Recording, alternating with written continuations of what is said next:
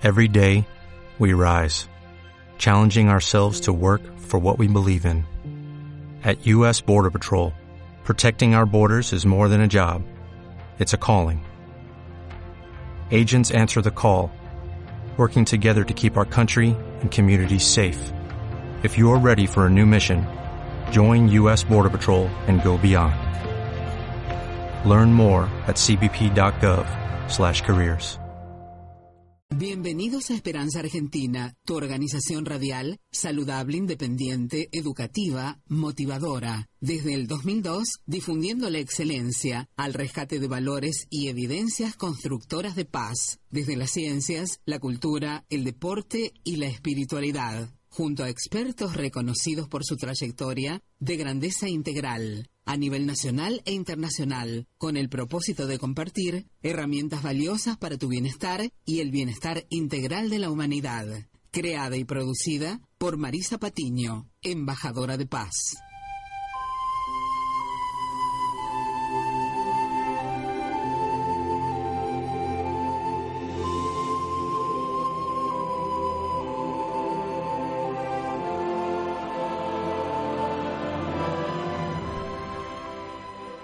Sí, con esta hermosa música les doy la bienvenida a todos en este Esperanza Argentina y Global 2019, haciendo, disfrutando de esta FM en vivo, ¿eh? Y los abrazo fuertemente a todos ustedes en este eh, día de febrero del 2019 y a todos los oyentes que están ahí sintonizando la FM 92.9, ¿eh? También eh, a todo punto 7 también a todos los que nos escuchan a través de la www.fmaz92.7 y también a todos los que nos escuchan a nivel de nuestro canal de podcast que tenemos ahí en nuestra página oficial web también que se llama, la pueden googlear y hay diferentes aplicaciones que están Esperanza Argentina y Global Radial Saludable. Mi nombre es Marisa Patiño, embajadora de paz a su servicio, de la humanidad, ¿eh? agradeciendo obviamente a la operación técnica de Francisco, ¿eh? ¿eh? de excelencia, que siempre está leyendo nuestra hoja de ruta. Bueno, como saben, hace unos días se celebró en el Día Mundial del Cáncer, el 4 de febrero, así que por supuesto trajimos e invitamos nuevamente a nuestro experto en inmunooncología, el doctor Ernesto Crescenti, director eh, del eh, instituto homónimo eh, del doctor Crescenti, que justamente es afamado por sus investigaciones y sus evidencias a través de la prevención y del abordaje terapéutico de muchos de muchas patologías y que ha hecho muchísimo bien a mucha gente que quiero agradecer y destacar la labor solidaria como embajador de paz también que es como nosotros y que a todo paciente que derivamos nosotros eh, va sin cargo con muchísimo descuento en los medicamentos. Así que son cuestiones que no se hace tanta laraca, pero que sí quiero destacar que podamos acordar eh, estos, este, mm, llegar a acuerdos para bien de los pacientes en este caso, ¿verdad? Así que bueno, en la primera hora vamos a tener ese tema y en la segunda hora, obviamente, en Sudamérica hay olas de calor, ¿sí? Hubo olas de calor y puede haber más, por supuesto. Y tenemos eh, entrenamientos deportivos, hay mucha gente que hace deportes, aficionados amateurs y profesionales. Y tenemos que tener el experto en hidratación para prevenir el golpe de calor y demás eh, patologías también. ¿eh? Así que bueno, hidratación desde la Fundación Favaloro, estamos con nuestro experto, vamos a estar el domingo el doctor Domingo Mota, deportólogo, experto en medicina del deporte y del ejercicio, así que bueno, un programón para que usted pueda disfrutar en este caso en Sudamérica del verano y también eh, que tiene que ver con, con todos los estadios, ¿verdad? Pero sobre todo en la parte del calor, ¿eh? Así que bueno, vamos al tema musical y vamos a, recuerden que todas las entrevistas en general, desde enero hasta abril, muchas son eh, entrevistas que yo he dejado grabadas, eh, envasadas, para que usted pueda disfrutar nuevamente de las entrevistas y en este caso estamos en vivo, ¿sí? Pero agradecemos a todos nuestros expertos y a ustedes que estén siempre y siempre que estamos escuchándolos, qué temas eh, son importantes para ustedes, para traerles y que podamos ser todos juntos parte de una solución. ¿sí? Trabajamos para su bienestar y el bienestar integral de la humanidad junto a expertos internacionales. Vamos al tema musical y estamos junto al doctor Ernesto Crescenti hablando del Día Mundial del Cáncer.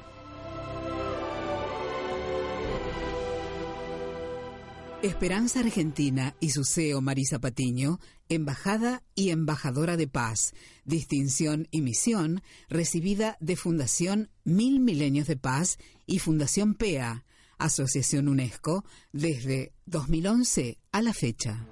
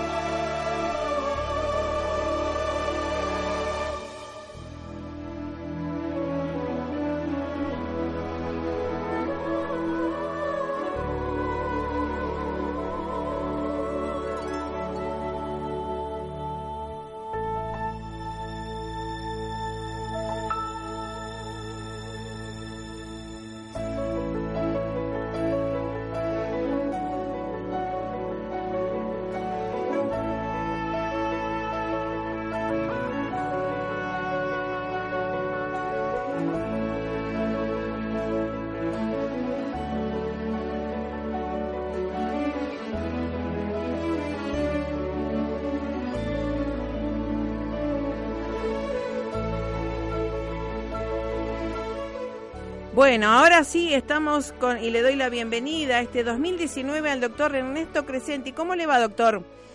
¿Qué tal, Marisa? ¿Cómo le va? Muy bien, muy feliz de estar nuevamente junto a usted. Si bien hemos retransmitido muchos de los audios que hemos producido junto a usted, es un honor que esté en este 2019 junto a nosotros nuevamente.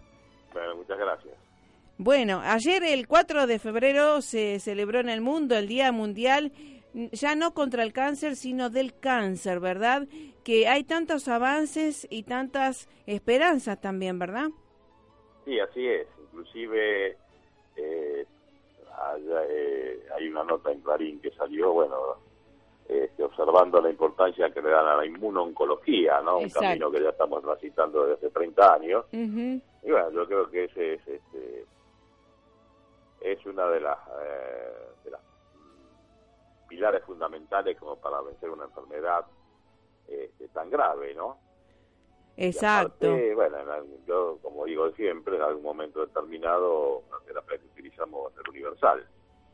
Claro. Este, ya que las condiciones que reúne, bueno, hace que sea aplicable en cualquier tipo de paciente, por más grave que sea el estado en que tenga, y este, y que va a un rango de recién nacidos hasta ancianos sin tener ningún tipo de efecto colateral secundario.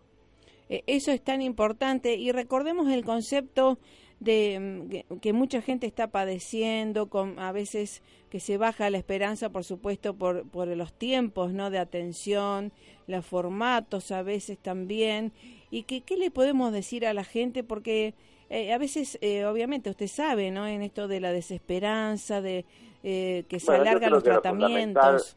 Yo creo que lo fundamental es la, la, la, información. Claro. Es decir, que la gente esté informada y que sepa. Lo que pasa es que la idiosincrasia humana es muy particular. Cuando, el paciente está, cuando el individuo está sano, realmente escucha que alguien está hablando de esto, dice a mí qué me va a pasar, y o cambia el dial de la radio, o saca el programa de televisión. Claro realmente no le da importancia hasta que no le toca a él mismo o a algún familiar.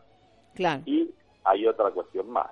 Este, todos acuden a lo que ya está instituido desde hace mucho tiempo y no tienen en cuenta, eh, es decir, eh, esto se lo digo por experiencia propia, ¿no? Sí, sí. Este, nosotros somos la instancia de último momento cuando se quemaron todas las naves. Claro. Yo creo que hay que revertir esa situación y este, por eso es fundamental la labor de los, de los eh, comunicadores, de los difusores, de los periodistas, ¿eh? ya que muchas veces uno tiene que luchar contra lo que está instituido y bueno, eh, contra el sistema. Esa, sí, tal cual. Pero si la gente este, tiene información y puede acudir apenas se detecta la enfermedad, el resultado final va a ser mucho mejor. No cuando se enteró este, porque fracasaron las terapias que le han hecho y por un amigo, un familiar, este, o porque vieron algún programa o escucharon esta nota de, radio, y dicen, bueno, vamos a probar esto porque ya es lo último que nos queda, ¿no? Claro. Eh, eso nosotros lo vemos en forma cotidiana. Sí. Y también, este, por suerte, por más grave que venga el paciente, siempre tenemos alguna respuesta. Lógicamente que eso va a ser diametralmente opuesto si el paciente viene desde el principio. Sí, sí. Eh, de todas maneras, no tenemos que olvidar que el cáncer es un enemigo silencioso y muchas veces, por más eh, rápido que se ejerzan los estudios, tal vez este, nos encontremos con una enfermedad avanzada porque no hay ningún tipo de respuesta desde el punto de vista inmunológico y el paciente o se lo detecta él o se da cuenta por el deterioro que causa la enfermedad. Por eso es fundamental que eh, la, incorporación de los estudios periódicos, este, llevar una vida sana, no cometer excesos, este, tanto con... Hay, hay drogas que son sociales como el cigarrillo y la bebida.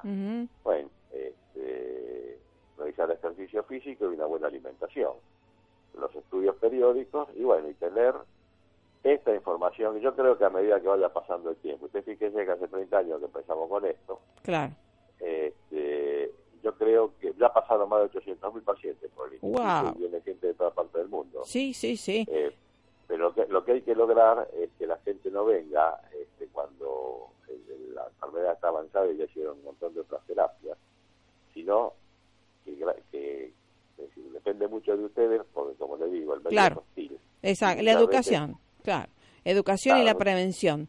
Y justamente, exacto, tal cual, tal cual. Y justamente esta labor, ¿no? Que tenemos, eh, en este caso nosotros como medio de comunicación, consciente, con responsabilidad social, en esto de educar, motivar a que también, más allá, a veces eh, no todo el mundo puede llegar a un médico, y le agradecemos siempre su parte solidaria, por supuesto, porque toda la gente que hemos derivado ha quedado muy feliz, muy contenta de haber ido a su instituto de, excelencia, de investigación y, también de atención. Hay, otra cosa que es la, parte preventiva. Claro, este, exactamente. la terapia nuestra actúa de forma preventiva al individuo que está sano le previene la aparición del cáncer. Tal cual. es una, es una pena que en el siglo XXI haya mujeres de, jóvenes entre, entre 25 y 30 años que fallezcan por cáncer de cuello uterino.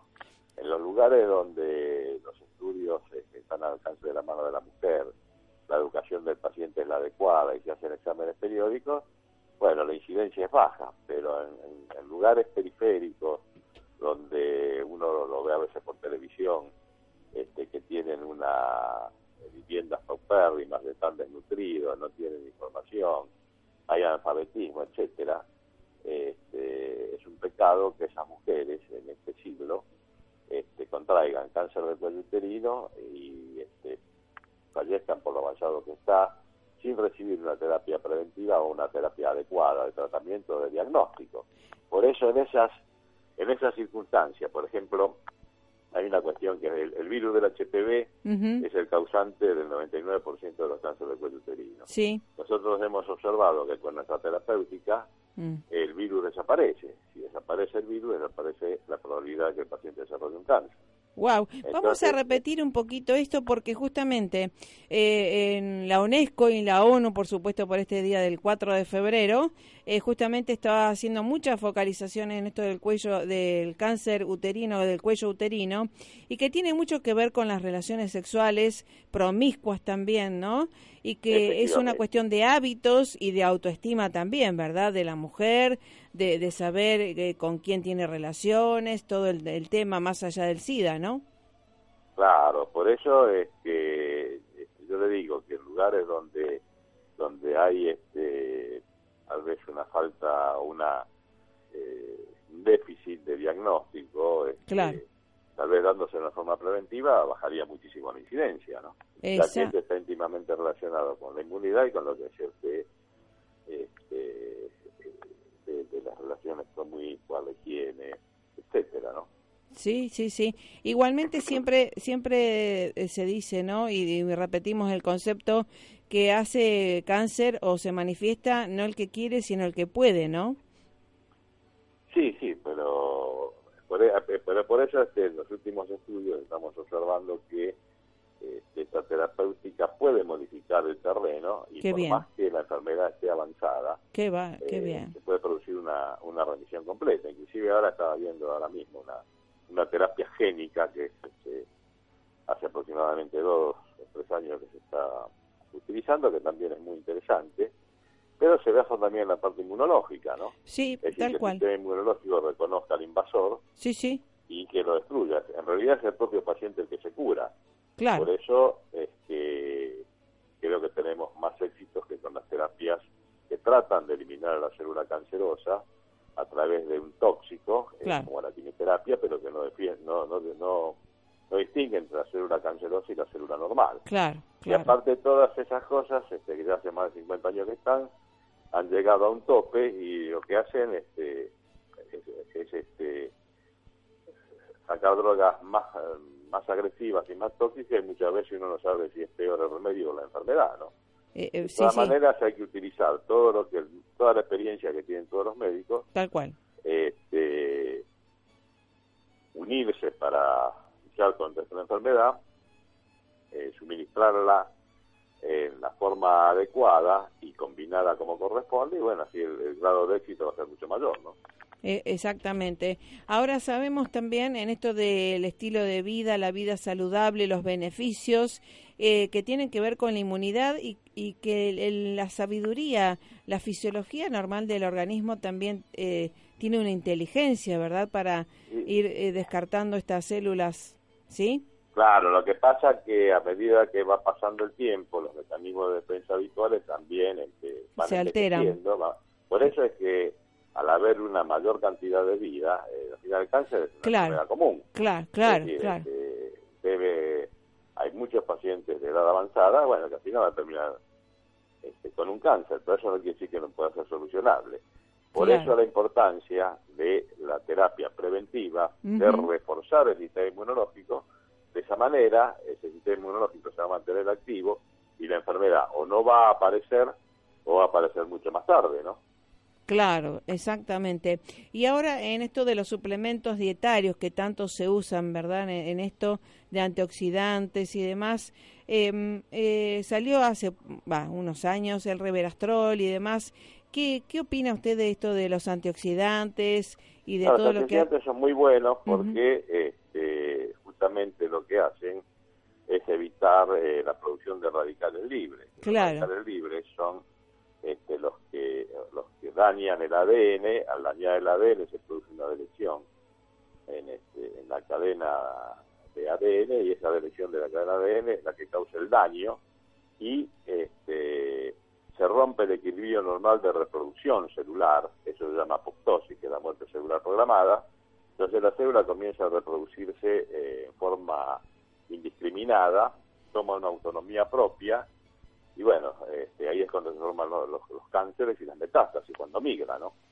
Claro, Por eso es que los antioxidantes son buenos, este, no hay que confundir los antioxidantes con los anabólicos. No, pues, no nada que ver, claro, De atender muchos muchachos que hacen este fisicoculturismo, eh, bueno, y se castigan con, oh. con hormonas, sí. y las hormonas son peligrosas también, ¿no? Tal cual, sí, claro, claro, tal cual. Eh, los antioxidantes entonces todos vienen bien y sobre todo eh, comer, eh, digamos, vamos Una comida equilibrada, sana, eh, dentro de los antioxidantes este, naturales están las frutas y las verduras. Claro. Este, ahora también hay que tener cuidado porque eh, habría que tirarse a la parte orgánica, es decir, que no se utilicen este, muchos fertilizantes, fertilizantes, etcétera, porque eso también es absorbido por el vegetal. Entonces, pensando que uno está haciendo una una dieta extraordinariamente sana con los vegetales, por ahí está incorporando tóxicos también que, que desequilibran el funcionamiento celular y metabólico, ¿no? Claro, claro. Este, y el tema de, de, tomar agua, eh, ya sea mineral o lo que fuera, también eh, beneficia. Y sí, sobre todo este, ahora con estos estos cambios de clima que se ha tropicalizado, eh, uno se tiene que mantener bien hidratado, este, hay que tener cuidado en los dos extremos de la vida, tanto en los, en los, bebés como en los este, en la gente de mayor edad, que por ahí se deshidratan y hacen todas las complicaciones que provocan una, una patología, bajo una circunstancia como la deshidratación, ¿no? que trae aparejado un montón de cosas después, ¿no? Exactamente. Y ahora ustedes obviamente me imagino que deben tener estadísticas, ¿verdad?, de los pacientes que han visto y demás. ¿Y cuál es el, el de mayor frecuencia que estuvieron tratando y viendo?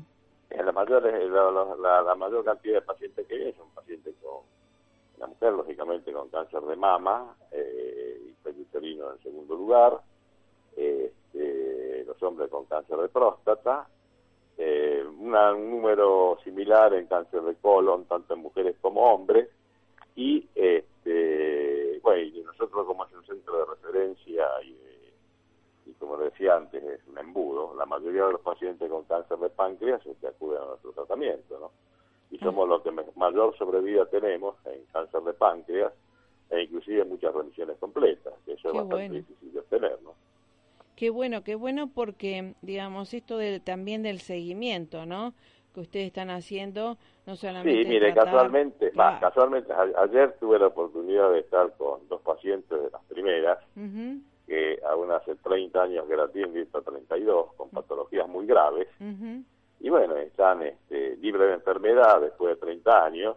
¡Wow! ¡Qué bueno! ¡Qué bueno! pacientes en un estadio 4 de enfermedad y con, con, con, tumores muy graves como sarcomas, este uh, cáncer de mama con diseminación ósea, este, etcétera. Y bueno, aparte también atendemos patologías muy raras, este, que en, chiquitos sobre todo. Sí. Este, y bueno, con excelentes resultados, ¿no?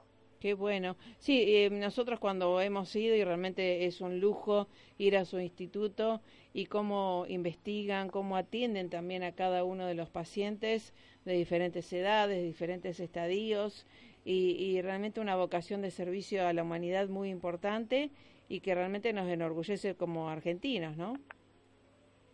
Es que si no se, no se compromete con el paciente, este, bueno, por lo general no, no tiene éxito, ¿no? Cada uno es decir, eh, inclusive el seguimiento, por ahí si hay un paciente que hace mucho tiempo que nos llama o que, o que no lo vemos, este, llamamos para preguntar cómo anda, ¿no? si surgió algún inconveniente.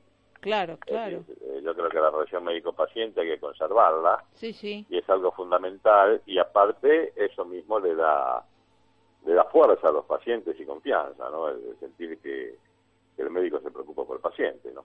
Tal cual, tal cual, porque obviamente esto de de mm, ejercer eh, el arte de curar y las palabras de poder que tiene el médico es muy muy importante para no solamente el paciente sino para la familia. Sí, cuando se enferma, cuando hay un paciente con esta patología no es solamente el paciente que está enfermo, sino la familia, no se modifica todo todo el entorno y el funcionamiento familiar. ¿no? E, exactamente, exactamente. Así que bueno, eh, vamos a repetir la dirección o el teléfono del instituto para eh, la gente que quiera consultar y demás. Si bien ah, eh, tenemos sucursales en el interior del país también, más allá de Buenos Aires, ¿verdad? Sí, sí, hay en Córdoba, Tucumán, Rosario, este, Mendoza, Bahía Blanca. Eh, hasta en Tierra del Fuego, este, y bueno, todos los médicos que nos quieran acompañar en esta, en esta terapéutica, bienvenidos sean, ¿no? Sí, sí, y los pacientes, y además también, ¿siguen estando en, en Europa? Eh, bueno, eso no, no, hay pacientes en Europa y en todo el mundo, pero sí, lo, de, como una lo de Valencia lo tuvimos que cerrar porque, bueno, por, todos los problemas que hay acá de ah. nivel, a nivel este económico, vamos a decir, ¿no? Sí, sí, sí, sí. Ah, bien, bien, de mantenimiento y demás, así que bueno, bregamos Claro, claro, pero de todas maneras este, tenemos pacientes en todo el mundo. Sí, que viajan, se los re, se les hace la historia clínica, se los revisa y se van. Y el paciente se da medicación para, para seis meses, un año, y bueno, y este, aparte hay enfermedades, todos tienen miedo al cáncer, pero hay múltiples enfermedades que no son cáncer y no tienen solución, como las autoinmunes. Y bueno, tenemos muchísimos pacientes que vienen de todas partes del mundo a, encontrar este, nuestra terapia, ¿no? Exacto. Ah, ya que estoy, le pregunto, ¿hay algo para la tiroiditis de Hashimoto? Sí, claro, el tratamiento nuestro. Es, eh, al ser un inmunomodulador, el Hashimoto es una, una, una tiroiditis inmunológica, donde la tiroides se llena de nodulitos, este, no es maligna, pero bueno, también este, se, produce, se produce un hipotiroidismo. Claro, claro. Hay muchos pacientes que hemos tratado que ha revertido completamente la tiroiditis. Ah, qué bueno, qué bueno.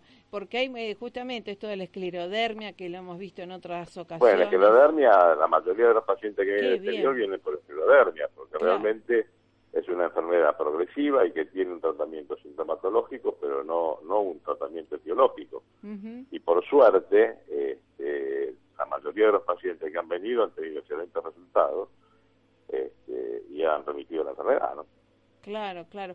Y justamente también eh, hay, hay respuestas, eh, en, eh, yo he visto en un mes, en dos meses, respuestas saludables con su tratamiento. ¿eh? Sí, sí, no, la, la respuesta es mucho más rápido, ¿no? Y aparte cuando el paciente está más deteriorado, más rápido se nota la respuesta, ¿no? Claro, claro, claro, sí, sí. Así que bueno, realmente eh, es un lujo y además trabajar con junto a ustedes porque eh, también tiene eh, todo este. A mí me gusta mucho el seguimiento, ¿no? Del paciente, no solamente diagnosticarlo, darle medicamentos, sino. No, es que ahí está la, ahí está el éxito de la terapéutica, claro, si la, respuesta es efímera, no. Claro. Y aparte usted piense que si empezamos en el 86 y estamos en el en el 2019, bueno, si esto no hubiera funcionado, no hubiéramos llegado hasta, acá, ¿no? Sí, no, eh, excelente y además este eh, siempre en constante evolución y, además e innovación también, no solamente investigación eh, seria que están haciendo, así que y además como siempre a mí me gusta decir, no hay mejor que la evidencia, ¿no? Efectivamente. Del, y los testimonios de los pacientes. Así es. Así que este bueno. Doctor Ernesto Crescenti, gracias por ser un súper científico, eh, un profesional de primera y un embajador también ejemplar, ¿eh? No, muchas gracias ¿eh? Bueno, bueno. No hay que olvidarse del oyente que este, nos puede necesitar en cualquier momento. ¿eh? Exactamente. Recuérdenos un, un numerito del Instituto Crescenti Buenos Aires. Sí, el teléfono de la sede central es 4866 4422 siempre si llaman del interior marcando 011. 011, exacto. Bueno, igualmente lo pueden googlear, por ahí si hay sí, alguna sucursal. www.crescenti.com.ar. Exacto, exacto. Así que bueno, realmente eh, nuestro agradecimiento de siempre, admiración a usted, a todos sus su equipo, este, no solamente de Buenos Aires, sino de todo el interior y del mundo. Y también aplausos también a los pacientes que a los primeros sobre todo que se atrevieron a esta y bueno justamente si hubiera fracasado los primeros exacto por eso este, digo eh no, no, no qué, mejor testimonio que ellos evidencia. Así que bueno exactamente. Un abrazo fuerte hasta la próxima para mayores novedades ¿eh? un abrazo y que siga bien. ¿eh? gracias gracias a usted ¿eh? bueno realmente eh, ir al instituto eh, del doctor Ernesto Crescenti también fue un gusto ir al laboratorio de investigación, eh, ver cómo tratan a los pacientes con total dedicación, así que un lujo.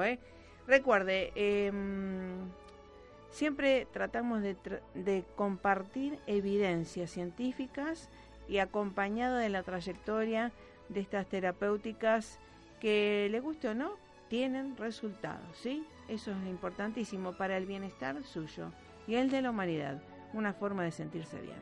Vamos al tema musical y estamos con el doctor Domingo Mota de la Fundación Favaloro. Usted está corriendo a lo mejor, lo acompañamos en su eh, running, está haciendo tenis, fútbol, lo que fuera. o mañana tiene que salir a, trotar y a correr. Tiene que saber las pautas, mitos y verdades de la hidratación deportiva y sobre todo en verano para prevenir el golpe de calor.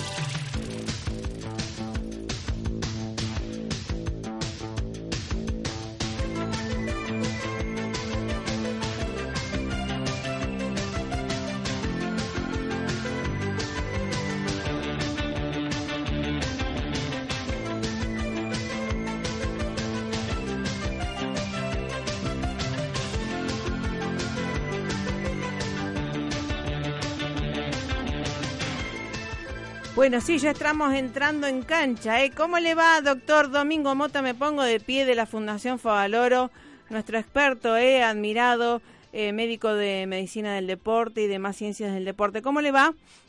¿Qué tal, Marisa? ¿Cómo le va? Buenas tardes. Bien, bien, todo bien, todo bien. Bueno, me alegro. Eh, mucha gente haciendo running por ahí o haciendo deportes en este aquí ahora, ¿verdad?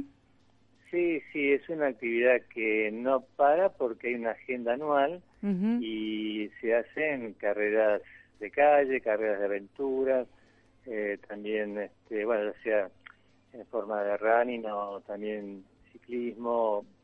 bueno, participa muchísima gente cada vez más y, en cualquier época del año, ya sea en épocas estivales como también este, en, épocas este, de invierno, ¿no?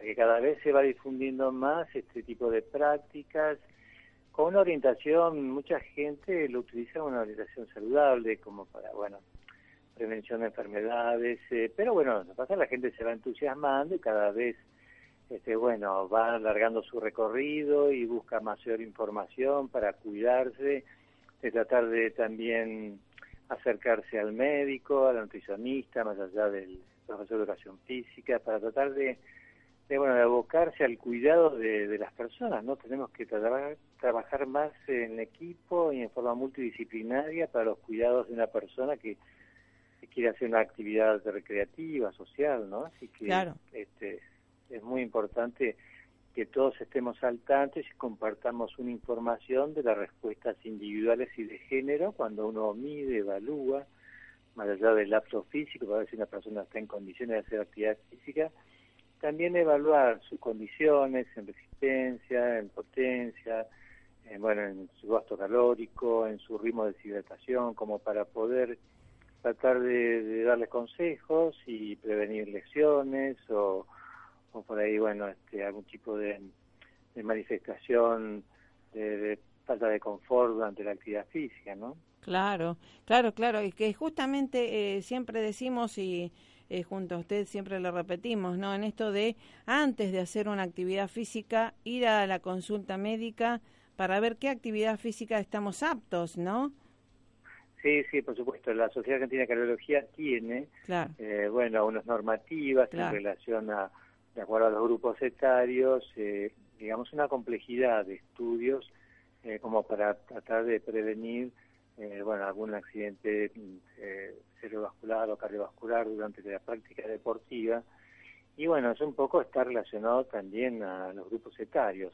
Hay diferentes elementos de gestión y más allá de esto, de lo que es el acto físico, también hay otras pruebas que son aeróbicas o de resistencia, como para también planificar un entrenamiento en campo y poder tratar de, bueno, dentro de su actividad recreativa, competitiva o de alto rendimiento, buscar la mejor manera de tratar de administrar la frecuencia, el volumen, la duración y la intensidad de una carga física diaria y semanal para evitar el agotamiento, el sobreentrenamiento, las lesiones musculares ¿no? y articulares que se pueden ver.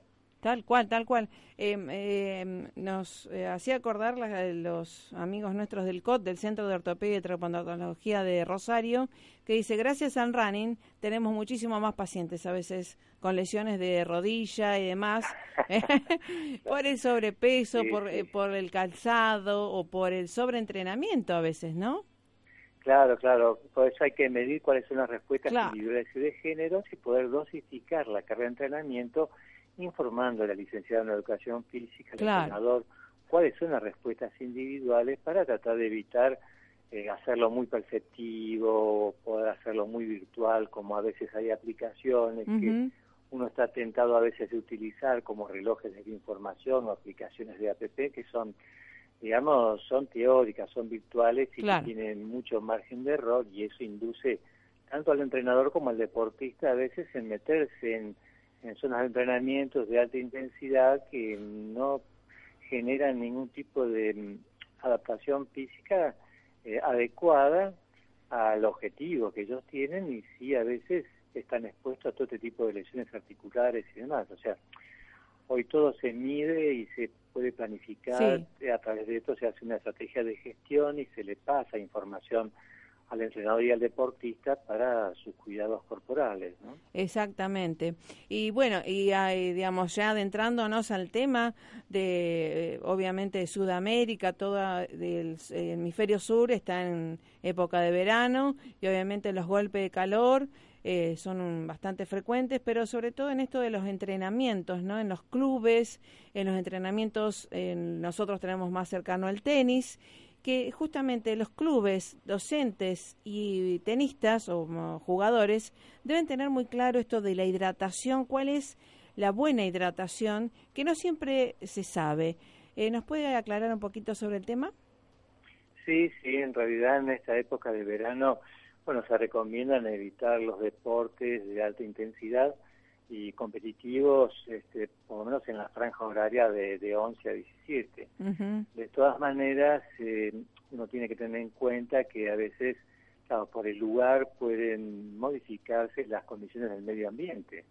Un medio ambiente con mucha humedad, ya sea con frío, con calor, este, hace que el cuerpo humano tenga dificultades para disipar calor. Claro. El cuerpo humano tiene mecanismos eh, de regulación térmica corporal.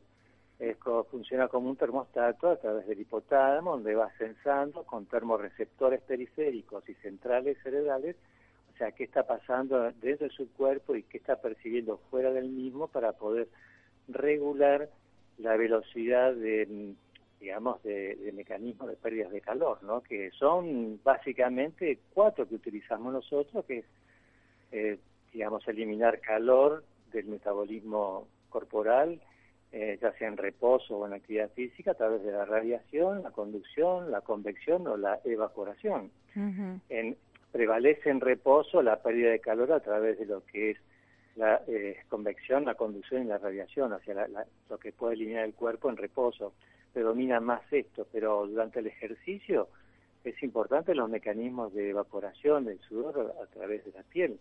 Y para eso eh, obviamente este, están las condiciones dadas por la intensidad del ejercicio y el medio ambiente que condiciona el ritmo y la velocidad de la, de termorregulación.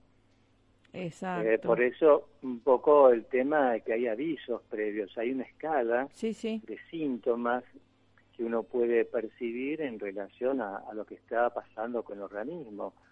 Puede haber una deshidratación muy leve en el primer escalón, de uno está expuesto a un ambiente muy caluroso y, y, obviamente las demandas son mayores para disipar calor, por lo tanto hay mayor pérdida de, de, agua y de electrolitos como el potasio, el calcio, el magnesio, y eso puede producir deshidratación ya inicialmente de calambres, cansancio, decaimiento. Es un primer escalón que está avisando que, bueno, uno se está deshidratando, es una deshidratación leve, pero ya tiene síntomas de que la cosa no anda muy bien. Uno cuando va a hacer deporte tiene que tratar de mantener un ritmo de hidratación adecuada, se calcula de 6 a 8 centímetros cúbicos por kilo de peso. Hay que ir controlando el peso cuando se hacen actividades competitivas dentro de, de, estos meses, qué peso uno tiene antes de iniciar la actividad física y después, si uno pierde más de un 2% del peso corporal, es como que la hidratación no fue suficiente durante el juego, así que habrá que ajustar los mecanismos de hidratación previos y durante el juego para no terminar deshidratado, ¿no? Exacto. Eh, Ahora ese es el primer escalón. Bien. Eh, eh, Después hay un segundo escalón donde, bueno, si uno sigue y aumenta más el, ritmo de deshidratación, este, bueno, uno puede hasta tener una pérdida transitoria del conocimiento, se llama síncope por calor.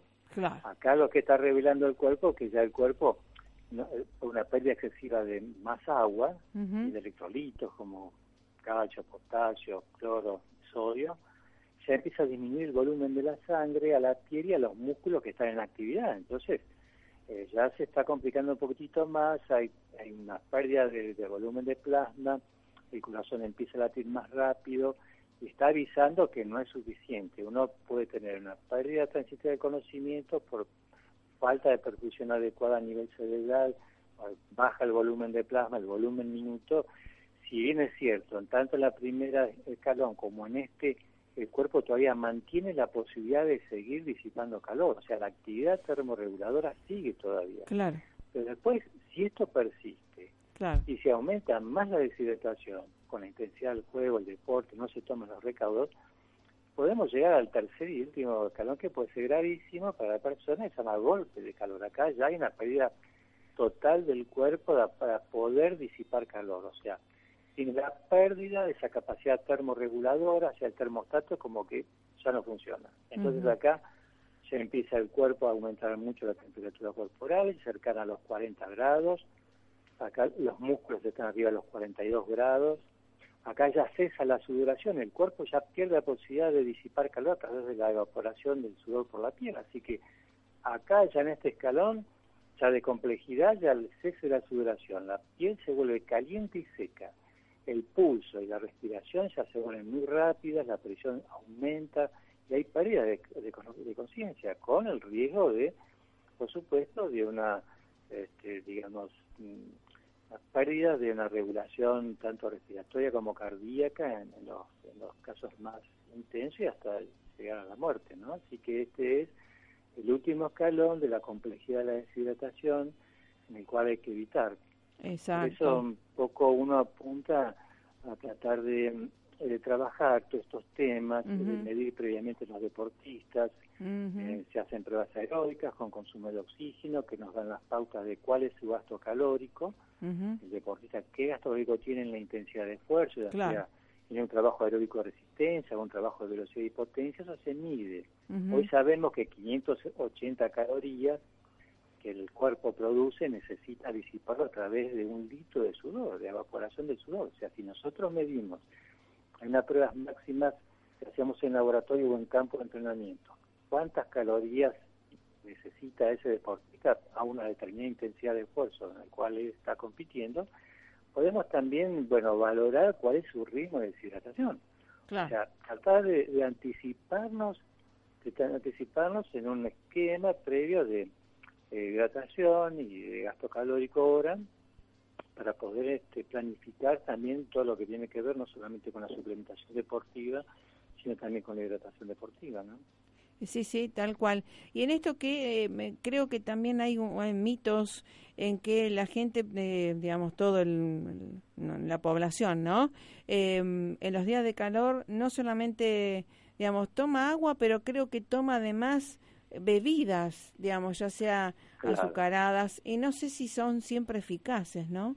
No, hoy se, hoy se trata de evitar las bebidas azucaradas, el alcohol, o sea, no tomar cualquier bebida, se trata de utilizar, bueno, especialmente bebidas isotónicas y que tengan un componente también de hidratos, por eso ayuda mucho también al metabolismo muscular, eh, pero sí evitar este, las bebidas muy frías o muy calientes, o muy azucaradas este, o alcohólicas, Eh, se prefieren las bebidas isotónicas y si tienen un componente de uno que pueda alternar bebidas este, con una carga de hidratos de hasta un 8% de concentración en las bebidas eh, y que tenga elementos como cloro, magnesio, potasio, este, viene muy bien. De todas formas, este, hoy uno trata de alcanzar una hidratación mínima de 2 litros y unas actividades de baja a moderada intensidad y esos requerimientos aumentan a medida que aumenta la intensidad de ejercicio, pero por lo menos una provisión de 2 litros de agua, que serían 8 vasos de, agua no por día, ¿no? Como para mantener, sostener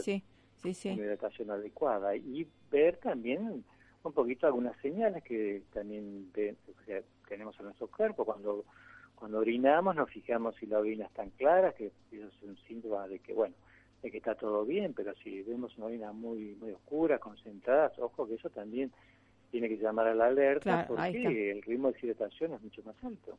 Claro, ahí está, tal cual. Y esto estoy pensando en, en los jugadores de tenis de Melbourne, ¿no? En, allá en Australia, y cómo también eh, ellos llevan sus bebidas, que lo vemos a Nadal, que lleva dos botellitas siempre, y los geles. Y coménteles un poco porque eh, hay muchos chicos también que estaban haciendo la pretemporada de, ya sea de fútbol o de tenis o de otros deportes y que a veces este, se llevan el termo grande de agua, pero eh, les falta más cosas, ¿no? Claro, a veces el agua solo de la canilla no alcanza, y más en estas épocas, porque la concentración de potasio, de cloro y de este sodio es la misma tanto en plasma como en el sudor, así que ah. tiene ciertos mecanismos donde uno va ahorrando sodio y líquido eh, de acuerdo a la complejidad de la actividad física, porque en un primer momento, eh, claro, con actividades de baja intensidad, este, eh, generalmente la regulación térmica se hace, este, digamos, por etapas también.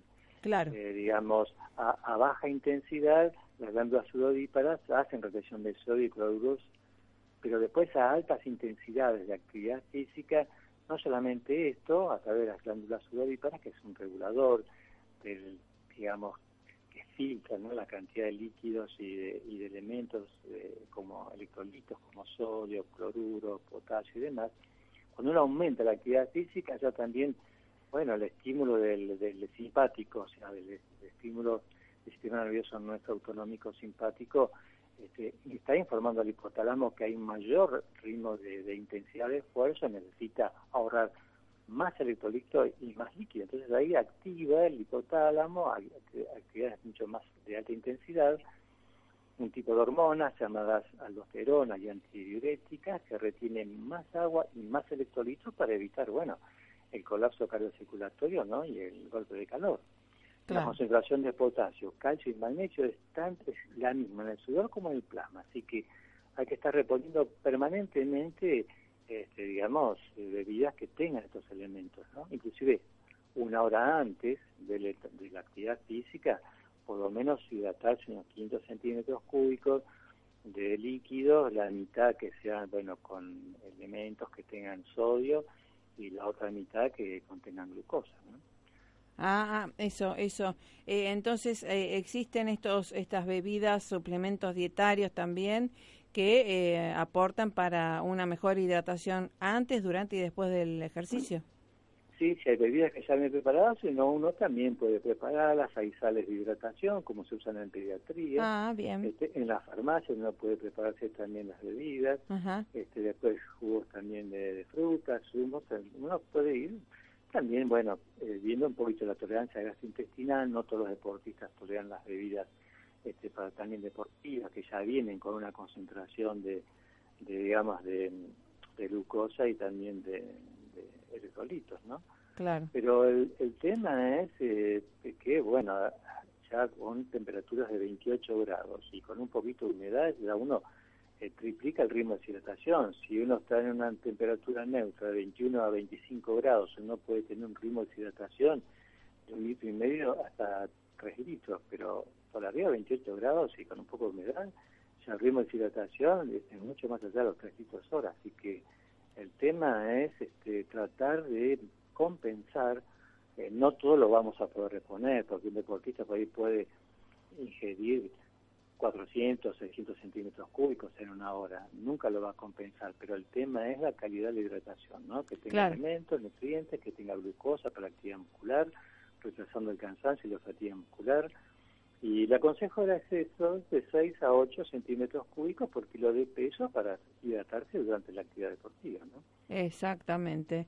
Así que bueno, y a tener siempre también el examen previo antes de alguna competencia de de alto rendimiento, ¿no? Para ver este, los niveles de, Eso sí, pero también eh, el deportista social, que es el que más necesita información, tal cual. está sometido a un tiempo también familiar, laboral, el estrés de sus actividades también no le permiten a veces entrenar todos los días. Entonces hay que también medir cuál es su capacidad eh, bueno, aeróbica, de resistencia, lo que fuera, Tal cual. sea para bicicleta, para natación, o, si no quiere correr, quiere hacer running, para tratar de, cuidarlos más, son los que más necesitan información. Uno Tal cual. tiene deportista de alto rendimiento en un centro todo el día, entonces lo va evaluando, pero el deportista social a veces está expuesto a estos grupos no supervisados de running, ciclismo, donde se aíslan, donde se hacen una planificación este, muy este, virtual o perceptiva de escuchar el cuerpo, pero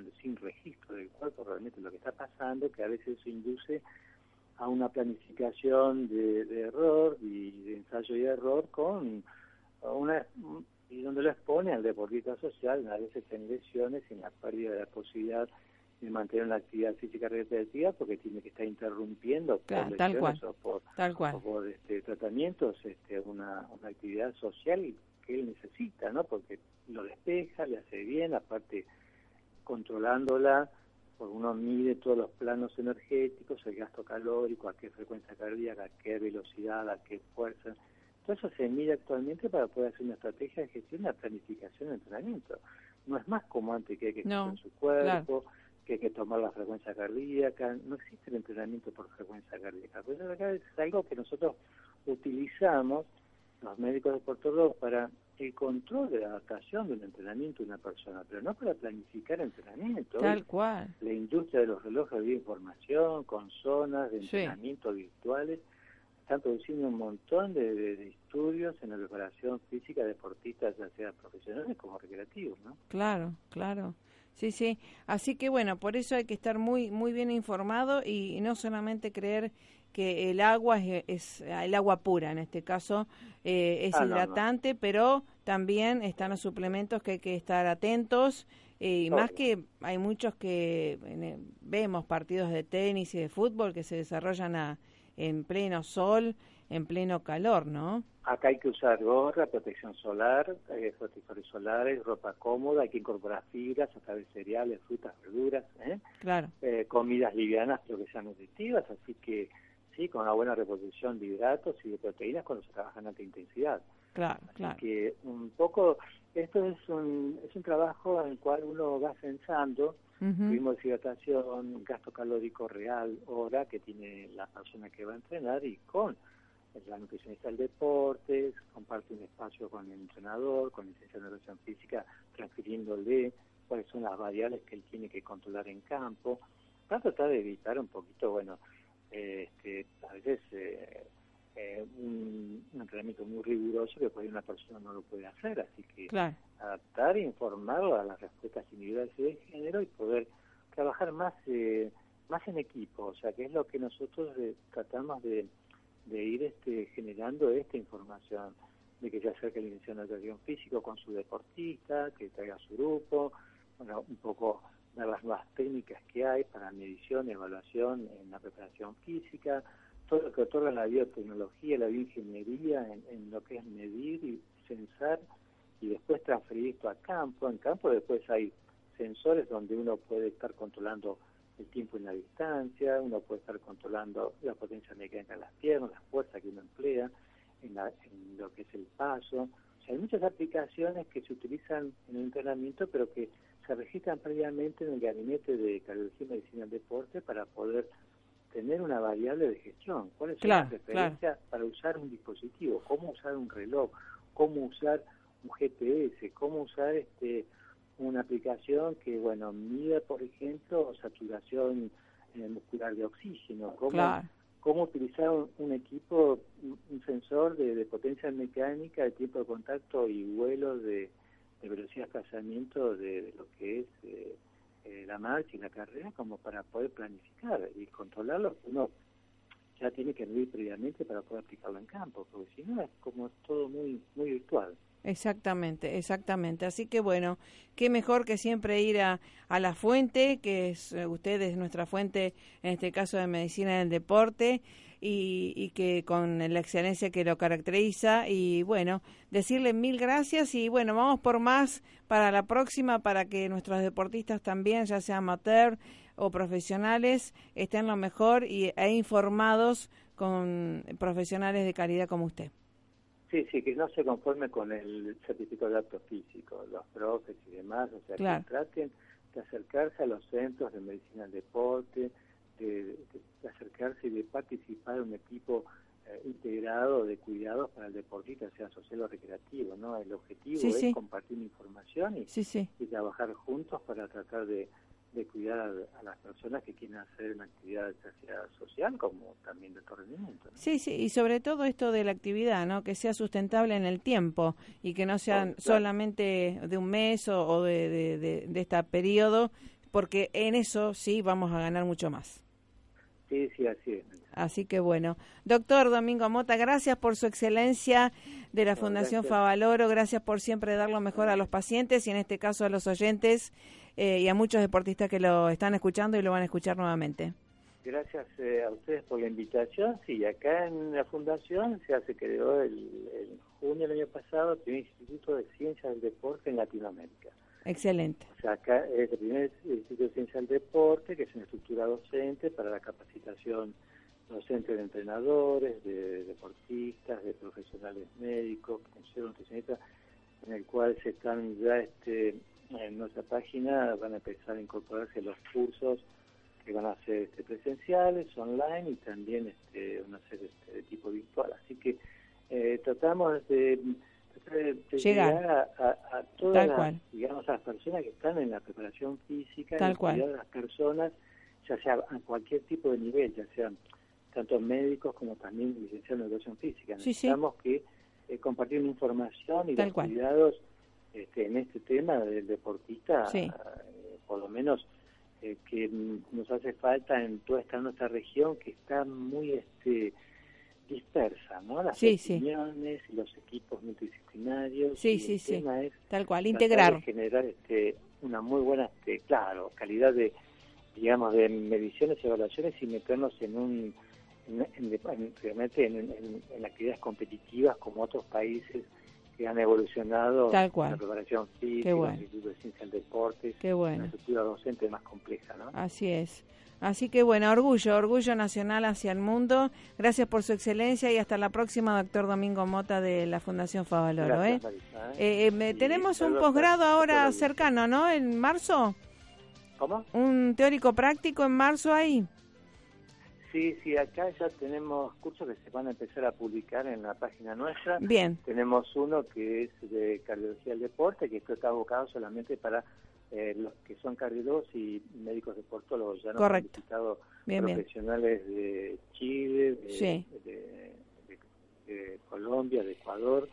Ya estamos trabajando un poquito con la parte de cardiología del deporte y alto rendimiento. Y por otro lado van a empezar los cursos ya orientados para los entrenadores, nutricionistas. Ahí, ahí este, estamos. Genial, genial. Después se van a seguir cursando más, personas haciendo más cursos. Bueno, un abrazo y lo vamos a continuar difundiendo. Un abrazo y, y, que siga bien. Gracias, por estar. ¿eh? Hasta la próxima, doctor Domingo Moto de la Fundación Favaloro. Lo mejor para que usted esté mejor y a entrenar, ¿eh? ponerse las zapatillas. Gracias, Francisco. Gracias a ustedes. Martes 19 horas, eh, sábados a las 11 horas se retransmite, así que a no perdérselo y siempre en la mejor, en el FM 92.7 para vos. Chau, chau, Marisa Patiño, esperanzaargentina.com.ar, a tu servicio. Chau, chau, pasala bien.